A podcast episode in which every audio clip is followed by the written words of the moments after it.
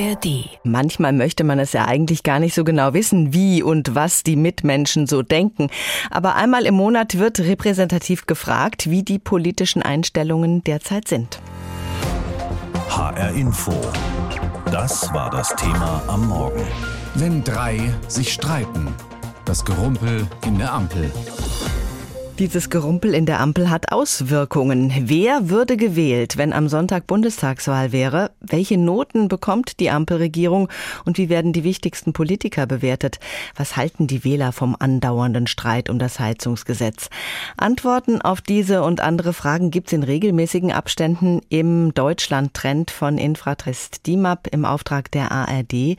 Was in der jüngsten Befragung jetzt herausgekommen ist, das hören wir von Sabine Henkel. Es ist vor allem eine Zahl, die hervorsticht, 18. Die AfD erreicht im Deutschlandtrend 18 Prozent, also auf die von Infratest DIMAP gestellte Sonntagsfrage, wen würden Sie wählen, wenn? Und 18 Prozent sagen AfD. Damit liegt die Partei, die der Bundesverfassungsschutz als rechtsextremistischen Verdachtsfall einstuft, gleich auf mit der Partei, die den Kanzler stellt, der SPD.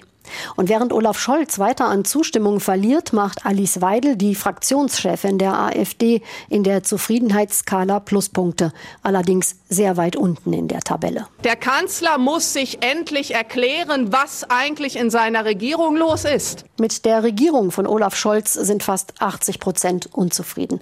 Das ist ein neuer Tiefstwert. Die Gründe? Die Heizungsdebatte und der Streit in der Koalition. 74 Prozent fühlen sich schlecht informiert über die Umstellung auf klimaschonende Heizung. Viele machen sich Sorgen, dass sie finanziell überfordert werden. Dass klimaschädliches Heizen über ein Verbot geregelt werden soll, polarisiert. 45 Prozent finden ein Verbot richtig, 49 Prozent halten es für falsch. Die Erklärungsversuche des Kanzlers reichen den meisten Bürgern und Bürgerinnen nicht aus. Das Gesetz, das jetzt diskutiert wird, hat schon viele, viele der Sorgen und Bedenken, die viele berechtigt geäußert haben, aufgegriffen. 84 Prozent der Befragten wollen, dass Scholz die Richtung der Bundesregierung klarer vorgibt. Acht von zehn meinen, es dauert zu lange, bis die Ampel Lösungen findet. Und eine deutliche Minderheit sieht das Land bei SPD, Grünen und FDP in guten Händen. Vor allem ein Minister verliert an Zustimmungswerten, Robert Habeck. Die, die Stimmung, die menschliche Stimmung ist ähm famos. Gemeint ist die Stimmung im Kabinett. Bürgerinnen und Bürger nehmen das offensichtlich anders wahr als Habeck. Viele erleben die Regierung als zerstritten. 75 Prozent sagen, es gehe den Parteien nur um die eigene Wirkung. Von all dem profitiert die AfD. Der größte Teil derjenigen, die sich in der Sonntagsfrage für die AfD aussprechen, machen es, weil sie von anderen Parteien enttäuscht sind. Wichtigstes Thema für die AfD-Sympathisanten ist mit Abstand die Einwanderung, und zwar für 65 Prozent von ihnen. Aber auch Klima, Umwelt und die Wirtschaft spielen eine Rolle. All das bringt die AfD auf diese 18 Prozent. Das sind zwei Punkte mehr als im letzten Monat. Die Union verliert einen Punkt, hat jetzt 29 Prozent. Die SPD 18 bei plus 1.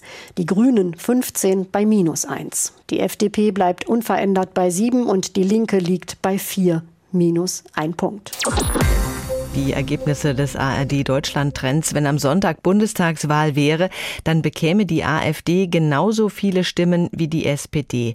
18 Prozent. Es ist also gerade eine schwierige Zeit für die drei Parteien in der Ampel, denn im Deutschland-Trend haben diese AfD-Wähler gesagt, 67 Prozent von ihnen, sie würden die Partei aus Enttäuschung über die anderen Parteien wählen. Dieses schlechte Bild und die mangelnde Zufriedenheit mit der Regierungskoalition werden vor allem ausgelöst durch den offenen Streit in der Ampel, vor allem auch zwischen den Grünen und der FDP.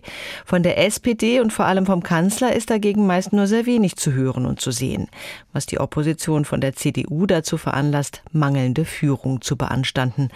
Armand Zorn ist direkt gewählter SPD-Bundestagsabgeordneter für den Wahlkreis Frankfurt I und er macht gerade in diesen Tagen eine Wahlkreis Tour durch den Frankfurter Wahlkreis. Ich habe ihn vorhin gefragt, Herr Zorn, was hören Sie da von den Menschen? Was sagen die zum Auftreten der Ampelregierung und den Streitigkeiten?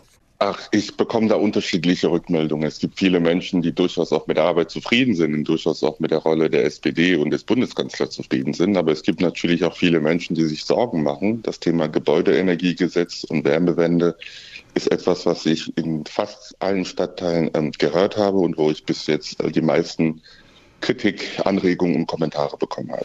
Sie sind ja Mitglied der stärksten Fraktion in Berlin und Ihre Partei stellt den Kanzler. Was verlangen Ihre Wähler von Ihnen? Zum Beispiel, dass die SPD sichtbarer wird, mehr Führungsstärke zeigt? Das ist unterschiedlich. Es gibt äh, viele Menschen, die auch der Meinung sind, dass der Kanzler genau das tut, was er tun sollte, nämlich immer wieder die zwei Koalitionspartner zusammenzubringen, wenn es nötig ist, und dafür zu sorgen, dass wir nach vielen Streitigkeiten und unterschiedlichen Meinungen doch eine Lösung finden. Aber ich will auch gestehen, es gibt viele Menschen, die sich wünschen, dass der Kanzler von vornherein da eingreifen würde. Meine Antwort kann nur darauf sein, ist, dass eine Koalition mit drei Parteien, mit drei Parteien, die unterschiedliche Vorstellungen haben, was es braucht, um die verschiedenen Herausforderungen zu begegnen, dass das nicht geräuschlos zugange gehen kann, ist natürlich verständlich. Aber am Ende des Tages müssen wir dann doch dafür sorgen, dass wir, ähm, nachdem wir gut gestritten haben, was zur Politik auch dazu gehört, Lösungen auf den Weg bringen, die die Menschen auch helfen. Guter Streit, klar, gehört dazu zur Politik. Wünschen Sie sich persönlich da mehr Durchgreifen des Kanzlers? Nein, ich glaube, das ist vollkommen normal. Schauen Sie mal, ich habe gerade darauf hingewiesen, dass wir Parteien sind mit unterschiedlichen ideologischen Überzeugungen. Das ist, glaube ich, das eine.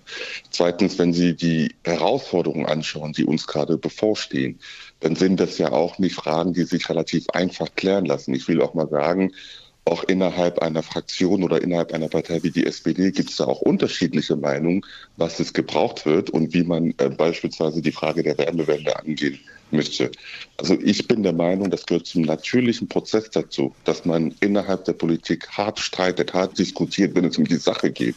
Und ich bin sehr froh, dass wir hier um die Sache diskutieren und nicht um Personalfragen.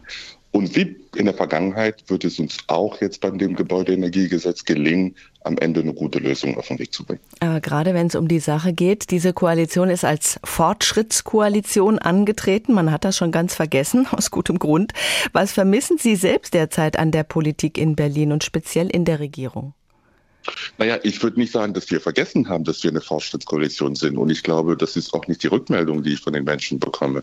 Wenn wir uns den Bereich Migration anschauen, dann ähm, sind wir durchaus eine Fortschrittskoalition. Viele der Sachen, die wir auf den Weg gebracht haben oder die wir gerade dabei sind, auf den Weg zu bringen, werden, werden das Land nachhaltig helfen, werden dafür sorgen, dass wir den Arbeitskräftemangel, den wir haben, ein Stück weit angehen können. Das ist wahrer Fortschritt für die Gesellschaft, für die Wirtschaft und das ist gut. Aber ich bin ja auch selbstkritisch und das, was ich mir wünsche und das, was ich auch versuche, ein Stück weit besser zu machen, ist, unsere Politik zu kommunizieren. Wenn ich in Frankfurt unterwegs bin, ich bin diese Woche in Frankfurt unterwegs, dann kriege ich durchaus viele Fragen, die auch nichts mit dem Gesetzesentwurf zu tun haben. Es gibt viel Unsicherheit und es gibt auch durchaus politische Parteien, die damit bewusst spielen.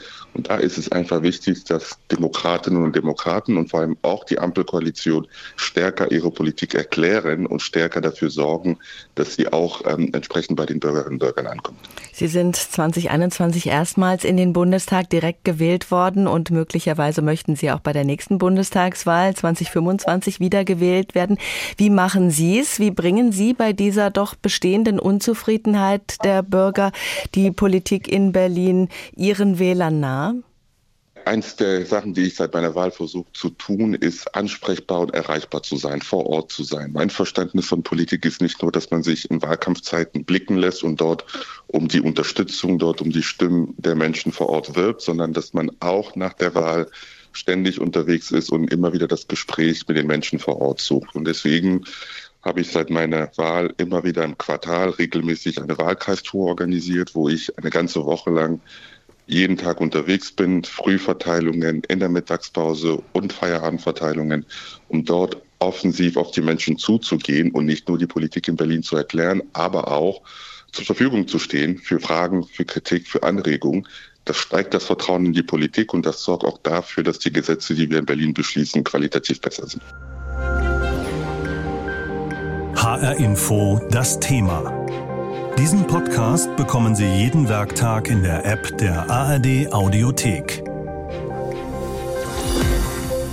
Seit knapp anderthalb Jahren wird Deutschland von einer Ampelkoalition aus SPD, Grünen und FDP regiert. Und es ist kein harmonisches Bild, das diese Koalition von sich abgibt. Im Gegenteil. Die Schlagzeilen des Regierungshandelns werden von Streit, Blockade, Zerwürfnissen, Wut und Enttäuschung dominiert. Die Opposition lacht sich ins Fäustchen, profitiert bei Umfragen allerdings nicht übermäßig von dieser Lage, zumindest was die Union angeht. Die AfD scheint der große Gewinner zu sein. Das jedenfalls zeichnet sich im aktuellen ARD Deutschland Trend ab.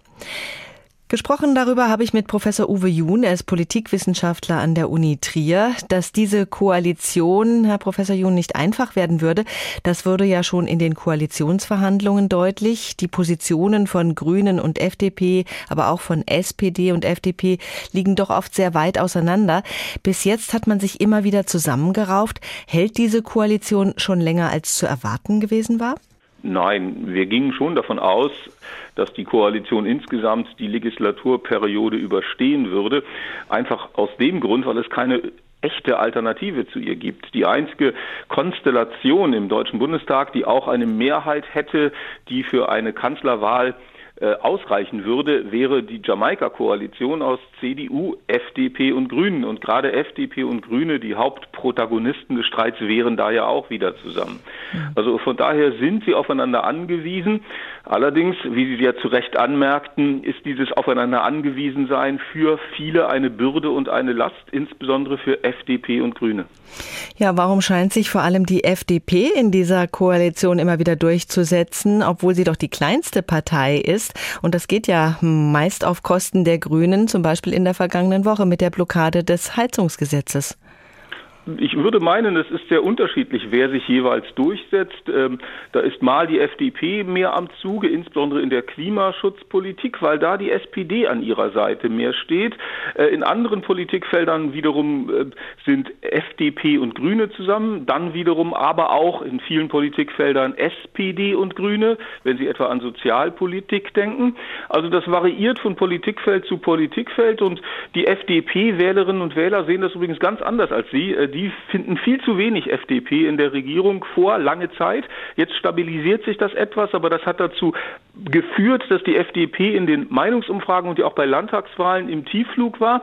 Und jetzt stabilisiert sich die FDP, weil sie eben stärker versucht, eigene Akzente zu setzen und sich durchzusetzen. Die FDP stabilisiert sich ein bisschen. Die Grünen sind in Umfragen auf dem absteigenden Ast. Wenn Sie auf die Arbeit der Regierung schauen, woran liegt es aus Ihrer Sicht? Die Grünen erscheinen vielen Wählerinnen und Wählern zu ideologisch im Moment. Ähm, insbesondere wird das jetzt beim Gebäudeenergiegesetz deutlich, aber auch schon beim Ausstieg aus der Atomkraft. Äh, das sind alles Fragen, die die Wähler pragmatisch lösen wollen. Insbesondere die Wählerinnen und Wähler, die die Grünen in den letzten Jahren dazugewonnen haben, also im Wechselwählerbereich zu SPD und CDU. Und derzeit haben diese den Eindruck, dass die Grünen ihre Position versuchen durchzusetzen, ohne dass sie pragmatische Lösungen anbieten, ohne dass sie die Bedenken ernst nehmen, die in großen Teilen der Bevölkerung vorherrschen. Und das ist der Grund, weswegen sie jetzt wieder auf eine ähm, Prozentzahl gefallen sind, auch in Meinungsumfragen, die eben mehr schon ihrem Stammklientel entspricht. Scholz ist ja kein Kanzler der Machtworte. Er und die SPD halten sich oft eher raus aus den inhaltlichen Debatten. Oder täuscht dieser Eindruck? Es ist schon so, dass Olaf Scholz als Regierungsstil den des äh, von hinten führens äh, ausgewählt hat, ähnlich seiner Vorgängerin Frau Merkel, die auch diesen ähm, Führungsstil, diesen Regierungsstil nicht von vorne zu führen, sondern von hinten das Ganze zu lenken, äh, favorisiert hat. Es ist auch nicht leicht, die beiden Koalitionsparteien von vorne zu führen, weil dann schnell auch Widerspruch kommt, käme. Äh, er hat also auch keine leichte Aufgabe, aber in der Tat, wir sehen, dass die Bevölkerung auch damit unzufrieden ist und jetzt mehr Machtworte des Kanzlers wünscht, mehr Führung des Kanzlers wünscht.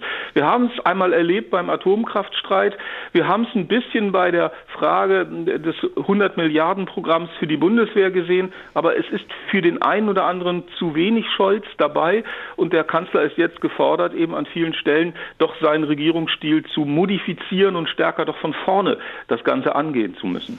Wenn man sich die Opposition anschaut, dann kann die Union nicht in dem Maße von der Unruhe in der Ampel profitieren, wie man vielleicht vermuten könnte. Woran liegt das aus Ihrer Sicht? Das liegt einfach daran, dass die Union an vielen Stellen weder das programmatische noch das personelle Angebot im Moment hat, was besonders faszinierend auf die Wähler wirkt, was ihnen besondere Freude bereitet äh, und die Union eben auch zum Teil mitverantwortlich ist für manche Problembereiche, da sie ja lange Zeit die führende Regierungspartei war. Und die Wähler, die insbesondere sich von den Regierungsentscheidungen brüskiert fühlen, die sagen, da ist zu wenig Lösung, pragmatische Lösung drin, äh, die neigen dann eher zu Protest derzeit. Man müsste gucken, ob das bei Bundestagswahlen auch so wäre, aber die drücken dann ihren Protest aus und auf der Protestseite finden sie dann schnell die AfD. Wir haben ja heute Morgen getitelt Dreierkoalition am Ende mit einem Fragezeichen. Wie würden Sie diese Frage beantworten? Ähm, aufgrund dessen, dass eben die Alternative fehlt, sind die drei nach wie vor aufeinander angewiesen und sie müssen gucken, dass sie immer noch gemeinsam handeln können, ihre Handlungsfähigkeit beweisen. Und daher würde ich sagen, nein, derzeit sind sie noch nicht am Ende.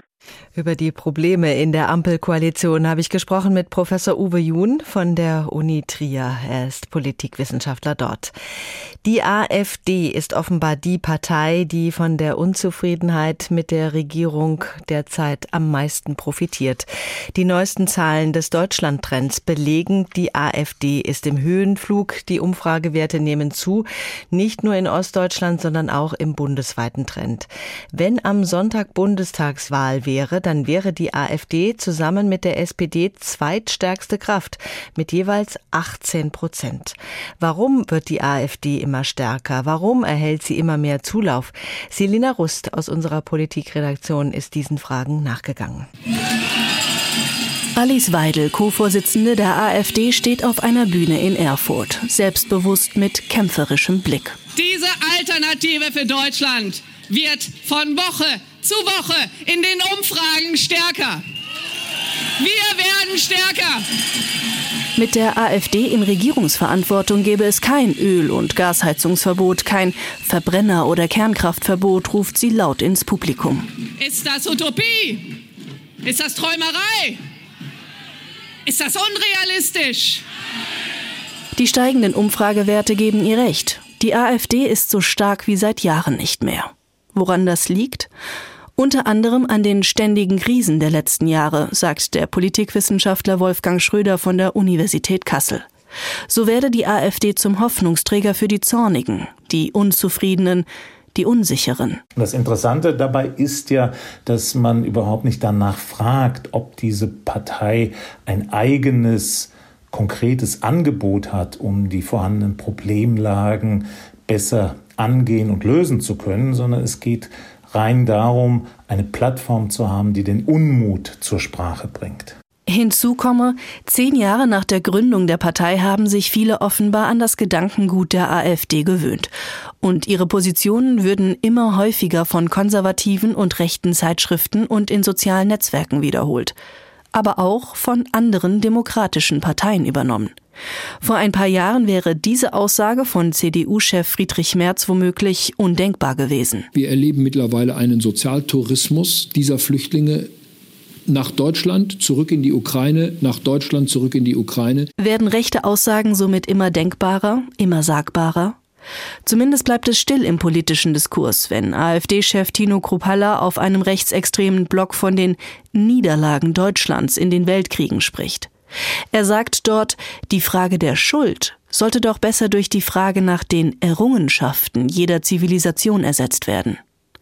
Ähnliches sagte auch schon sein Vorgänger Alexander Gauland in seinem stark kritisierten Vogelschiss-Zitat. Hier war die Empörung groß. Bei Krupalla Stille.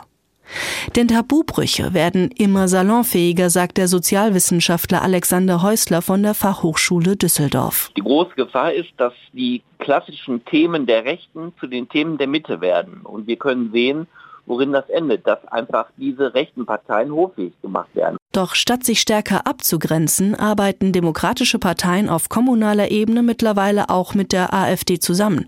Vor allem in ostdeutschen Ländern, so der Politikwissenschaftler Wolfgang Schröder von der Uni Kassel. Also insofern gibt es eine Normalisierung, Akzeptanz, Politik gegenüber recht rechtspopulistisch, rechtsextremen Position durch äh, demokratische Parteien vor allen Dingen von unten kommen. Nächstes Jahr stehen drei Landtagswahlen in ostdeutschen Bundesländern an. Hier ist die AfD in den Umfragewerten besonders stark. Auf Landes- oder Bundesebene wollen die demokratischen Parteien bisher aber nicht zusammenarbeiten. HR Info. Das Thema. Wer es hört, hat mehr zu sagen.